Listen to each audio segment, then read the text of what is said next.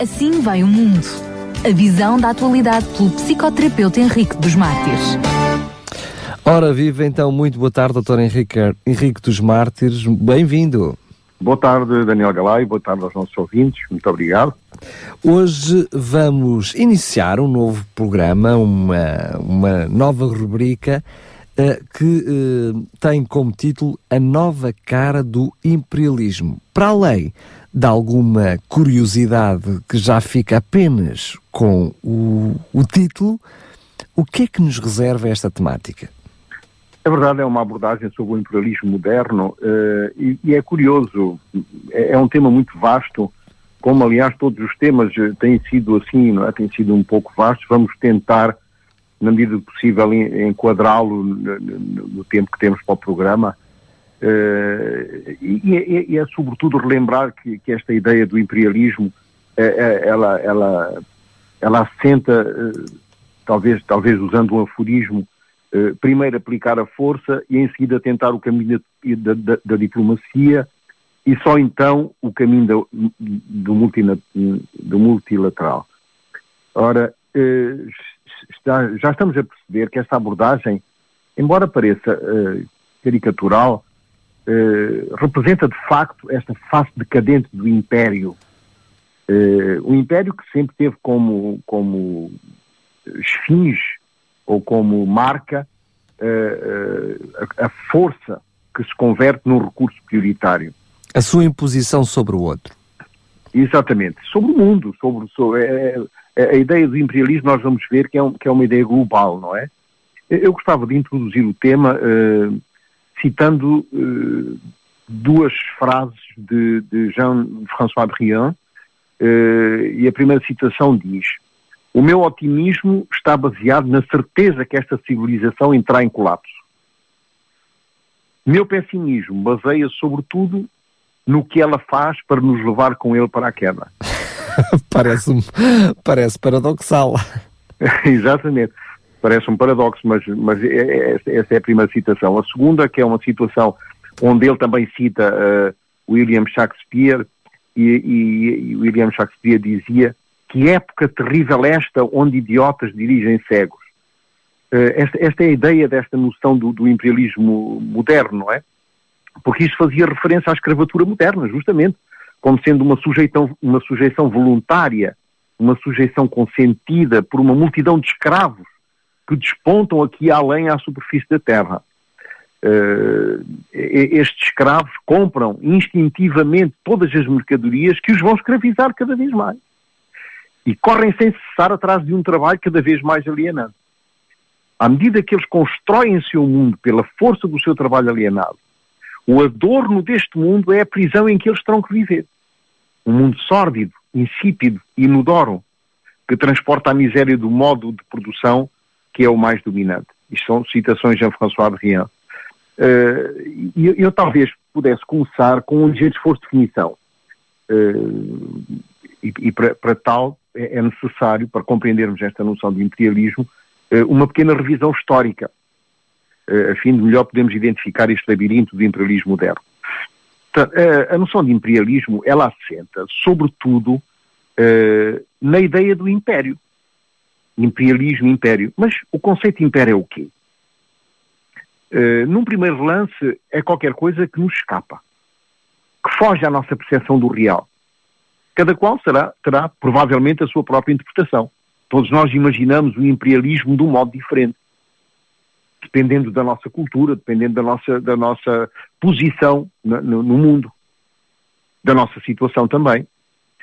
Uh, e quando eu falo da situação, estou a falar da situação, uh, da situação social, né? ou privilegiado, uh, ou, ou, ou, que, não, que, não tem, que não tem os mesmos privilégios, portanto, são remediados, ou mesmo que estão numa situação de precariedade. Porque realmente esta noção de imperialismo é muito difícil de definir.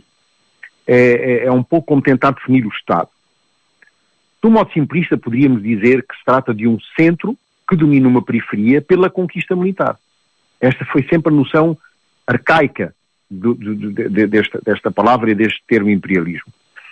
Uh, contudo, este, este conceito foi reteorizado nos anos 70 por Samir Amin, um economista franco-egipciano e também um teórico da Escola da Independência, fundamentada sobre a questão de como as metrópoles pilham as periferias em relação às antigas colónias à distância. Portanto, é uma definição simples, mas que historicamente coloca um problema. Pelo menos dois exemplos de impérios que não resultam de nenhuma conquista metropolitana, como ele pretende, Samir Amin. Uhum. Primeiro, o Império Russo, que na Idade Média estava estabelecido em Kiev. Portanto, pode-nos ajudar a compreender por que razão o Presidente Putin não tem nenhuma vontade de deixar a Ucrânia à União Europeia. Eh, pois tem pretensões culturais e históricas eh, a fazer considerar. O centro do Império Russo só passa por Moscou no século XVI. E depois também temos o Império de Alexandre o Grande, que se fundou com muita rapidez. Isto até me faz lembrar a versão de Daniel capítulo 7 na Bíblia, onde aparece um leopardo com quatro asas de aves nas costas, simbolizando, eh, portanto, este império, justamente pela rapidez da sua implementação. Alexandre o Grande, este que manteve uma das suas colónias durante muitos séculos, eh, foi, foi o Egito de Ptolomeu, não sei, da história, a história o revela. Eh, portanto, isto aqui é uma inversão típica da relação centro-periferia. Não há propriamente um centro e uma periferia, porque não há colónias. o próprio império estratifica-se numa, numa, na, na, sua, na sua posição eh, geopolítica. Outra definição seria considerar o império como um mosaico de povos sob uma unidade política única, como a Suíça, o Brasil, que, uhum. que foi durante muito tempo considerado um império. Outros dirão que se trata de uma sociedade prosélita, dominante, que traz, até, eh, que traz até ela os dominados. O que é falso. Por exemplo, o Império Alemão é etnocêntrico. Os impérios coloniais são prosélitos. O Império Soviético era prosélito, o Império de Augsburgo era prosélito, mas nem todos o foram. O que podemos estar certos é que o imperialismo não é nenhuma novidade na história da humanidade desde os tempos antigos, existem registros de regiões dominadas, dominando outras regiões. Exatamente. Ou mesmo civilizações inteiras sendo submetidas por outras civilizações. E não, não precisamos ir muito longe, hein? Babilónia, Medo-Persa, Grécia, Roma. Uhum. Portanto, hoje vamos tentar perceber os tentáculos deste imperialismo moderno, que tem o seu auge, sobretudo no início, no início do século XIX. Uh, eh, e que Com a Revolução como... Industrial, é? com a Revolução Industrial e, e, que tem como protagonistas os países europeus como seus primeiros agentes, não é? Estamos a falar mais de, uh, uma, do imperialismo economicista, não é? Exatamente, imperialismo economicista, justamente. e nós vamos ver, uh, através do discurso, uh, que, que, que, realmente o, o, imperialismo moderno está muito baseado na, na, na, na parte económica, não é? Uh, no entanto, é necessário perceber que o que faz o império são duas coisas. A primeira, a sua característica universal, e a segunda eh, é, é, é, um bocado confuso, por exemplo, eh, como a União Europeia, não é? É um bocado misteriosa. A União Europeia, primeiro império não imperial, dizia Manuel Barroso, tomando novas formas imperialistas mais logísticas, quer dizer, quando do território em território um país começa a administrar todos esses territórios. E nós temos essas, eh, temos essa noção, não é?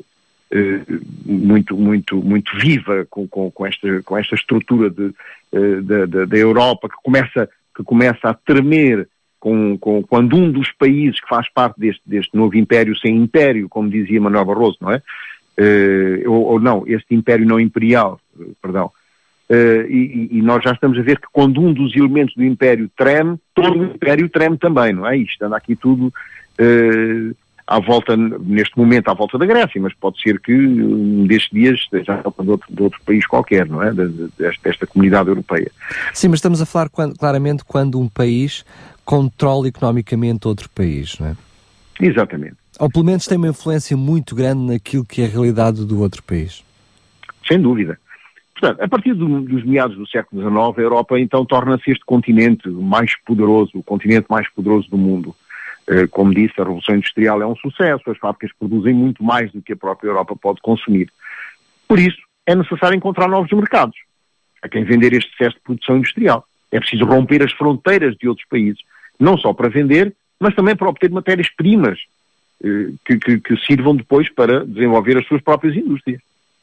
São, portanto, basicamente estes dois fatores, a busca de novos mercados e a procura de matérias-primas, que foram responsáveis pela maior, pela maior corrida imperialista jamais vista entre os países da Europa.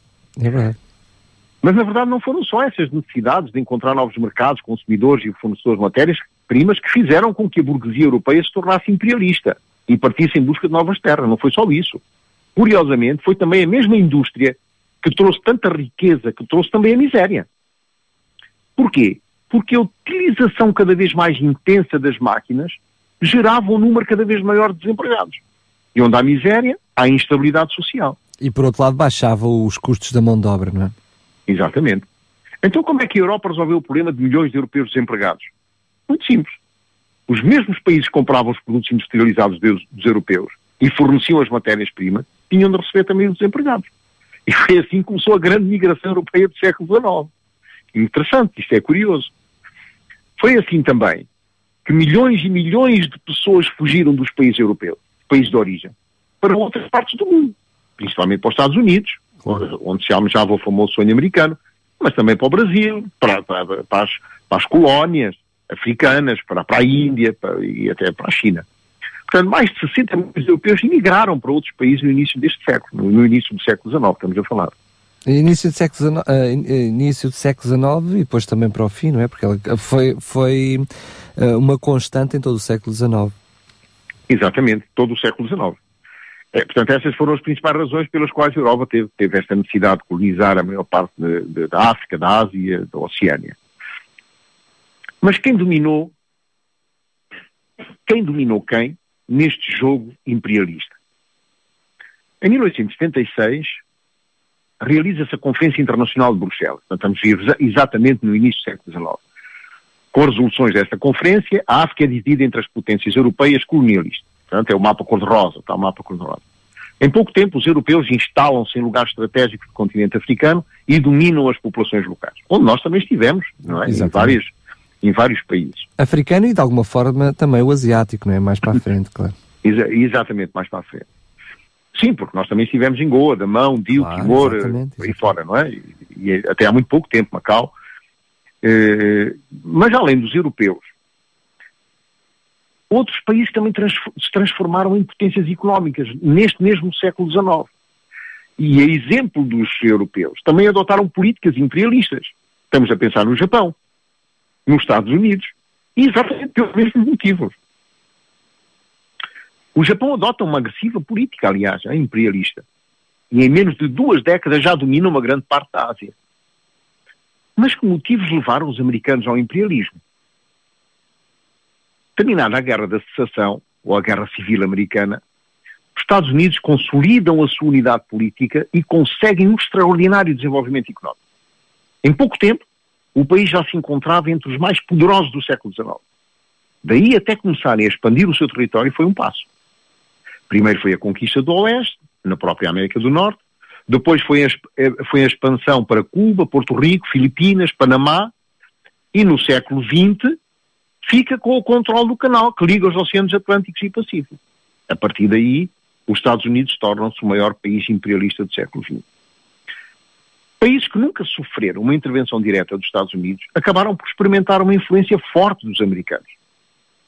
Zbigniew Kazimir Brzezinski que era um cientista político de origem polonesa, antigo conselheiro à presidência dos Estados Unidos durante a presidência de Jimmy Carter, que hoje é membro da, da Council of Foreign Relations e é o principal pensador deste imperialismo americano atual.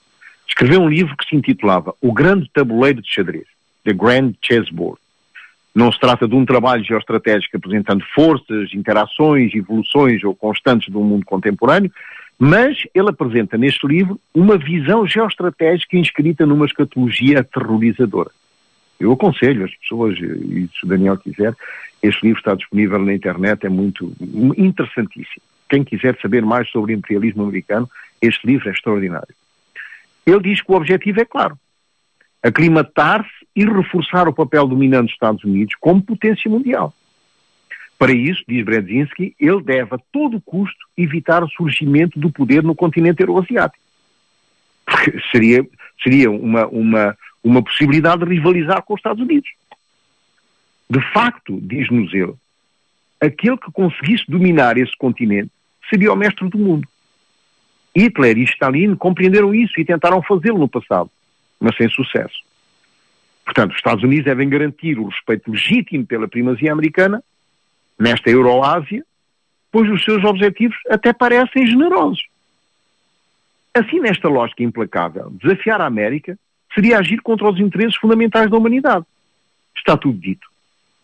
Este é, é, este o objetivo que, que tem esta máscara de generosidade. Era, era uh, uh, desafiar a América, portanto, é agir contra os interesses fundamentais. É agir contra este espírito generoso de, de, de, dos Estados Unidos em relação à humanidade. Percebemos então nesta atitude anti-europeia, constitutiva da criação dos Estados Unidos, esta Europa dos privilégios arcaicos, uh, estas hierarquias sociais rígidas, diziam os, os americanos anti-europeus. Ora, a primeira erupção dos Estados Unidos na geopolítica europeia não é abordada do ponto de vista da sua criação real. Os 14 pontos de Wilson, levando a semente dos conflitos europeus futuros, mas sob o ângulo formi do formidável idealismo americano. Está avaliado, aliás, um, a, a, ao seu potencial militar e económico. Aliás, este, este potencial militar e económico nunca teve precedentes, como, nunca, nunca foi ultrapassado. E, e fizeram com que esses princípios portanto, dos 14 pontos do Wilson, fossem levados em consideração na busca de soluções para os problemas europeus. A Europa, a Europa em seguida, torna-se o foco do poder global e o local onde correm estas lutas para adquirir esta, esta, este poder global. Uh, observa que a França, em primeiro lugar, até 1815, depois a Grã-Bretanha até 1914, teve o seu período de preeminência. No entanto, nenhum desses impérios foi realmente global. O facto que os Estados Unidos tenham elevado ao rango do poder global é, pode ler-se, único na história. Este país tem um aparelho militar que é o único a ter alcance de ação global. Portanto, uh, isto, é, isto, é, extraordinário. Então, o, o, que são estes 14 pontos? Estou convencido que as pessoas estão a perguntar, mas 14 pontos de Wilson, o que é isto? Pois bem, os 14 pontos de Wilson foi, foi o nome dado pelo Presidente dos Estados Unidos à altura, Woodrow Wilson, para pôr fim à Primeira Guerra Mundial e reconstruir a Europa. Se tiverem curiosidade, podem até procurar isso com facilidade na internet. Essa supremacia americana repousa igualmente sobre um sistema elaborado de alianças, cobrindo todo o planeta. Estamos, estou a pensar na OTAN, Organização do Tratado do Atlântico Norte, na APEC, Asia Pacific Economic Cooperation, no FMI, Fundo Monetário Internacional, na OMC, Organização Mundial de Comércio, etc., na qual os Estados Unidos têm um papel preponderante, constituindo aqui uma rede mundial ativa e incontornável uh, na, na, na, na, conservação e na constituição até deste poder global americano. Os Estados Unidos devem conservar essa posição de hegemonia global sem precedentes, porque uma missão lhes foi confiada. Qual é essa missão? Manter o bem-estar da humanidade. E para isso é necessário prevenir toda a emergência de forças rivais e manter o status quo. Podemos até afirmar, para dizer ainda melhor, uh, ninguém lhes confiou tal competência, não é? É uma competência autoconfiada, não é? Exatamente, porque lhes interessa tal, a tal generosidade, a tal noção de generosidade. Não se virem contra nós, nós até estamos a ser generosos. Nós estamos a, a, a manter o bem-estar da humanidade. Ora bem, depois da queda da União Soviética em 89, portanto, entramos no, no, no, numa, numa nova era surge o debate sobre, surgiu até um debate sobre o que fazer da OTAN. Será que a OTAN agora é necessária? Acaba o, o, o, o perigo da, da, da cortina de ferro. Pensavam que a questão russa estava resolvida. Engano. A questão russa não está resolvida. Ora bem, a Alemanha e a França também são outros atores geoestratégicos chaves, que pela sua visão da Europa unida, projeto ambicioso, aliás, esforçam-se para manter esse status quo esses países são objeto de uma atenção muito particular dos Estados Unidos. Contudo, podemos colocar a questão da real vontade da independência desses países. A Rússia, que está presente no, no, no, no plano, eh, no plano mundial e, e, global até, porque ele é um jogador do primeiro plano neste xadrez mundial, apesar da fragilização do seu Estado, ainda não tomou uma decisão franca a respeito dos Estados Unidos. Podemos até perguntar, são amigos ou adversários? Portanto, podemos concluir, no entanto, que os Estados Unidos mantêm o mundo através de quatro grandes poderes. O poder militar, em primeiro lugar, o poder económico, o poder tecnológico e o poder cultural. E como vão os Estados Unidos fazer isso? Em primeiro lugar, evitar a todo preço que a Rússia se alie à Europa, ou pelo menos uma parte dela. Ou seja, evitar que a Rússia ataque a Polónia e a Ucrânia, por um lado, e deite fogo às Balcãs por outro. Em segundo lugar, o segundo eixo desta estratégia seria de fazer todo o grande percurso da seda, ou seja, de promover o aprovisionamento, o aprovisionamento geoestratégico através do conjunto da África Central, da Ásia Central, perdão, que era o, que era o caminho da seda, o percurso da seda no, no, no, nos tempos uh, antigos. Os Estados Unidos dominam hoje o mundo através do comércio livre, ou seja, através dos derivados alimentares, da robótica, onde aliás eles até têm pelo menos 15 anos de avanço em relação ao mundo, e, sobretudo, da gestão de dados pessoais. Há muito pouco tempo nós vimos um grande, um grande problema em relação a, a, este, a, esta situação dos dados pessoais. Sendo que faltou referir ainda, uh, dentro desta guerra geopolítica, a questão do controle pelo, pelo ouro negro, não é? Pelo grude. Ora está, ora está. Isso, isso é importantíssimo, é, é, básico, aliás, em, todos, em todas as guerras. E nós já vamos ver, uh, uh, já vamos ver que eh, esta, esta história do state building, que, é, que, é, um outro aspecto do imperialismo moderno, uh, e, estamos a pensar no Iraque, por exemplo.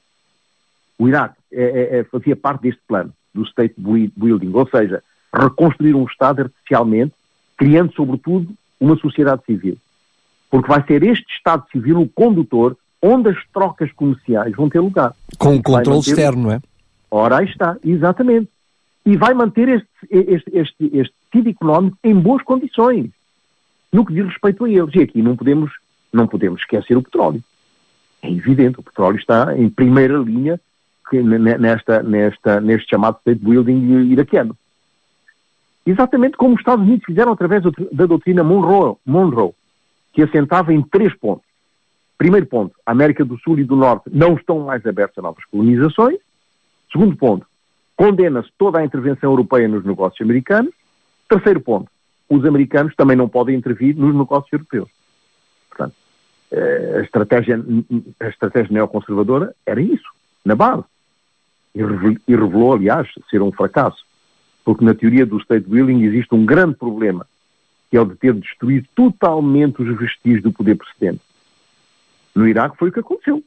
Destruíram as Forças Armadas, destruíram a polícia, e o Iraque ainda hoje não está construído. Aliás, é, é uma das maiores dificuldades desse país. Existe ainda outra escola de neoconservadores que usam este conceito de choque das civilizações. É, é, é, é, a chamada teoria de Samuel Huntington, um culturista que pretendia elaborar um novo modelo conceptual para descrever o funcionamento das relações internacionais depois da queda do Bloco Soviético, em 1989. Foi dos primeiros políticos a identificar o que ele chamou de homem de Davos, Quer dizer, um homem sem raízes, sem talento, sem qualidades, mas com dinheiro. Com uh, poder. com poder. Nós sabemos que as conferências de Davos foram primeiramente conhecidas como Conferência Europeia sobre a Gestão e agora uh, mudaram o nome. Agora é o Fórum Económico Mundial, onde, onde, são acolhidos quadros europeus que mais ou menos estão inquietos face aos, aos seus concorrentes americanos e onde também se discute as questões mais urgentes enfrentadas pelo mundo incluindo a saúde, o meio ambiente, a organização sem fins lucrativos uh, e etc. Este, este Fórum Económico Mundial está baseado em Genebra e Davos é na Suíça, é uma, é uma cidade que fica nos Alpes. Portanto, o princípio era que a América não devia atacar terras que não podia compreender. São estes os tais etnodiferencialistas duros. O Tinton nos descreve. Ele diz, as fronteiras de Vislão e da sua ortodoxia da sua ortodoxia, perdão, são fronteiras de sangue, dizia ele. Portanto, não nos aproximemos delas. Porquê? Porque não, não as compreendemos. É verdade. E, e, e, é, este, é esta ignorância de, de, de, do, do, que se passa ao nível do Islão e, e das suas e das suas uh, e das suas leis e das suas dos seus hábitos, dos seus costumes, que faz com que muitas vezes nós erremos o alvo, tentando tentando atingir coisas que não compreendemos e não conhecemos bem. Uh, os neoconservadores afastam esta teoria, que para eles é uma teoria reacionária. Estes neoconservadores são, pela maior parte, trotskistas. Eles chegam ao campo da corrente conservadora em três vagas. Primeiro em 1950, depois em 1970 e depois em 1990. Logo, então, estamos a ver que são três pontos estratégicos, depois da guerra e depois da, da queda do, do, do, do Império Russo. Os grandes conservadores americanos são filósofos e jornalistas nesta altura. Nem sequer são sociólogos, não são politólogos, são socialistas, são jornalistas e filósofos. Portanto, uma das grandes diferenças entre o imperialismo americano e o imperialismo antigo é que os americanos introduzem um modelo democrático nos países dominados. É um pouco como a União Europeia, é um imperialismo por consentimento. Isto é interessante, muito interessante esta, esta, esta, esta, esta ideia, este, este modelo de imperialismo por consentimento. Porquê? Porque o consentimento numa sociedade neoliberal é a última marca do vínculo social. Como não há direito de muita coisa, pelo menos existe o direito de consentir. Porque somos no mundo, como diz Jean-Paul Miquet, do direito do contrato. Qual é a base de um contrato de direito privado? O consentimento. Quando não existe mais nenhum vínculo social, quando não temos direito a mais nada. Ora bem, consentimos. Consentimos por causa do poder. Acaba Exatamente. por surgir aí a, a, noção que nós temos agora de nacionalismo, mas de uma forma mais pejorativa, poderia dizer mais, mais próxima uh, até mesmo do sionismo, não é? Onde uh, acabavam por conquistar, mas dendo, dizendo que somos amigos e vocês são livres, são livres para uh, estarem ao nosso serviço, não é? Ora, está, exatamente. Esse, esse, esse, aliás, é o interesse deste tipo de modelo e é por isso que todos aqueles que não querem viver mais sob o domínio imperial americano, atenção a isto, devem colocar-se uma questão. Se não queremos a proteção americana, então temos de saber defender-nos a nós mesmos. Ora, os europeus ainda vivem sob a síndrome de 45. Claro. Ou seja, os americanos vieram para a Europa a fim de se aliarem às tropas europeias contra os nazis, o que deixa presagiar que podem vir novamente.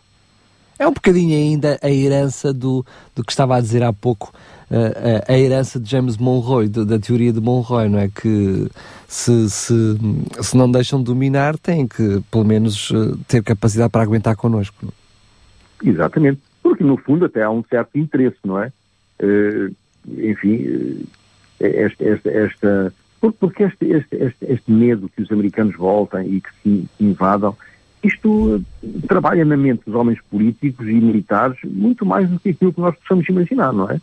Sim, mas uh, uh, uh, é verdade, neste momento estamos na questão já mais já avançou no tempo, não é? Ou seja, estamos a falar já no, no, final do século XX, também foi mudando um bocadinho o paradoxo, não é? Porque a implementação do capital externo nos países, da implementação de determinadas uh, empresas, para além dos Estados Unidos, temos também agora, por exemplo, a China, bem pertinho de nós, a ter uma postura muito idêntica e muito mais subtil, não é? Exatamente, muito mais invasiva, aliás. Mas é, mas é, um, é, um, tipo de, é um tipo de domínio eh, escondido. Eh, nós, nós, percebemos que há uma, que há uma, que há uma, uma entrada, uma entrada quase eh, despercebida na Europa. Quase subliminar, não é? Exatamente, subliminar. Podemos dizê-lo assim, exatamente. Portanto, quer dizer, eh, eh, esta história da democracia, eh, aliás, no Tintoni Brzezinski, eles criticam enormemente. Porque eles, eles, eles são antidemocráticos puros, tanto um como o outro. Tanto que o Tinton diz que a democracia é um regime impróprio, porque provoca a teoria da sobrecarga. O que é que isto quer dizer? Essa teoria pretende que os países democráticos oferecem direitos, o que faz com que os cidadãos exijam ainda mais direitos e finalmente o sistema se torna sobrecarregado e acaba por arruinar-se e dissipar-se. E nós estamos a perceber isso um pouco por todo lado, não é? Uh, a Rússia voltou, é um Estado de facto. A China é uma potência económica, é um Estado de facto. Uh, ora, Brzezinski toma consciência disso por volta do ano 2011 e ele escreve que fundamentalmente hoje a América é a União Soviética. É a União Soviética porquê? Por seis razões. Primeiro, e é interessante isto que o Brzezinski diz, eu, eu achei uma graça por seis razões. Primeiro, é, é irreformável. Segundo, o custo das guerras está a aumentar a dívida soberana. Terceiro, está isolada. Quarto, as elites não têm mais nenhum valor. Quinto, o bem-estar do povo afunda-se. E sexto, o consentimento popular aos esforços militares baixa a termos dramáticos. Moral da história. Para já a situação imperial é já conhecida. No final do Império Romano havia 10% de romanos entre a. Hoje os Estados Unidos enchem o seu exército de imigrantes latino-americanos e mexicanos em troca de uma carta verde. Ora bem, o termo de retenção do exército americano, termo de retenção é o número de elementos militares que o país pode enviar para o terreno uh, de operações de guerra. É, é o número mobilizável, digamos. Este, este, este, este, este termo de retenção baixou dramaticamente nos Estados Unidos. Eis a razão pela qual os Estados Unidos começam a falar na chamada partilha do fardo. Quer dizer que os europeus devem começar a cuidar da sua própria defesa. Esta pode ser uma explicação para o facto dos Estados Unidos estarem a sair dos Açores, por exemplo, entre outros. Também porque a estratégia mudou, não é? Porque a estratégia mudou também, é verdade, não é? Agora, mais do que mandarmos soldados, eh, precisamos de controlar empresas. Exatamente. E há, há, aqui uma, uma, uma, uma, nova, uma nova, uma novidade neste império. Eh, é que os americanos não são um império credor, como todos os impérios foram, credores. O Império Americano é o império da dívida. Graças a quê? Ao dólar. E é por isso que o imperialismo americano não é compreendido. A teoria do imperialismo repousa no afro-imperialismo protecionista que força o mercado cativo através das colónias. Economicamente revelou-se falso. Os americanos endividam sob as costas do mundo, tendo a moeda do mundo, o que ninguém conseguiu até hoje, são os senhores do direito objetivo, que se relaciona com, com, com, com a necessidade de objetivar estas, estas estruturas. Não? É? Eu peço desculpas, estão aqui. Estão força, força. E isto uh, é complicado. Pronto, parece-me que resolvi o problema. Já está. Uh, ora bem, esta dominação imperial é marcada pela pluralidade jurídica, que é o ponto discriminatório dos impérios em relação aos Estados. Quando temos uma igualdade jurídica, onde todos somos cidadãos ou sujeitos, estamos numa metrópole. Porque quando temos vários status jurídicos, então estamos numa estrutura imperial. Uh, esta, esta, esta abordagem é uma abordagem interessante. Então, em que é que ficamos? Imperialismo ou império? O primeiro significa o domínio de uns sobre os outros, enquanto o segundo revela uma organização supranacional, pluriétnica, fundada numa unidade de direito, convivendo com as ordens jurídicas locais. Ora, os Estados Unidos não se consolidaram nem se organizaram como império. Uma ampla unidade de convivência, logo, só podem dominar pela força do imperialismo. O imperialismo assinala a falta da ausência do império. Uh, portanto, este, estes, estes, estes diversos planos, quer utilizando a democracia, quer a força militar no seio da Interland, uh, portanto, eles, eles buscam controlar os recursos uh, de, de, de, países, de países europeus, como a, como a Alemanha e como a Rússia, a fim de fazer uma, nota, uma, uma nova rota da seda, estratégia Brandinski. São os dois um fracasso porquê? Porque o alvo visado no coração da Ásia Central não alinhou no jogo e também porque a Rússia voltou. É preciso, é preciso percebermos que a Rússia também voltou e está muito ativa. É? Portanto, para terminar, eh, é esta forma de imperialismo que os americanos criaram e que explica que, como alguns outros artifícios, poucas pessoas deram conta disso imediatamente. Como todos os impérios, os americanos garantem a paz, chamada a Pax Americana. E para os países europeus que sonham sair desta história, é de tal forma agradável ser protegido pelos outros. Quando somos protegidos por outros, já não temos nada, como dizia de Gaulle. Quando dependemos de outros, desaparecemos. Foi por isso que ele saiu da OTAN, de Gaulle. E hoje estamos assim nesta, nesta, nesta, nesta, nesta dicotomia entre eh, as necessidades de, de, de, todas estas, de todos este, de todas estas organizações, não é? Mas não podíamos que... dizer que após esse período, até Uh, antigamente, ou há uns anos atrás, surgiu a expressão de bipolaridade entre leste e oeste, precisamente no que dizia respeito a esse imperialismo uh, americano, mas não podíamos dizer hoje que todo o mundo anda a tentar controlar todo o mundo numa espécie de imperialismo uh, global, genérico, onde mega blocos económicos disputam o mercado mundial? Claro, com certeza, mas isso, é, isso, isso passa-se até ao nível, uh, até ao nível das relações interpessoais. Uh, quando duas pessoas se encontram, uma com, com, com a outra, uh, acabam por, por fazer uma história na mente e essa história tem como, como, como objetivo, ou seja, tem como função, perceber até que ponto é que eu posso dominar o outro. Até que ponto é que o outro me é sujeito. Em que ponto é que o outro é frágil e que eu posso, que eu posso entrar ou que eu posso, uh, ou que eu posso uh, fragilizar ainda mais o outro.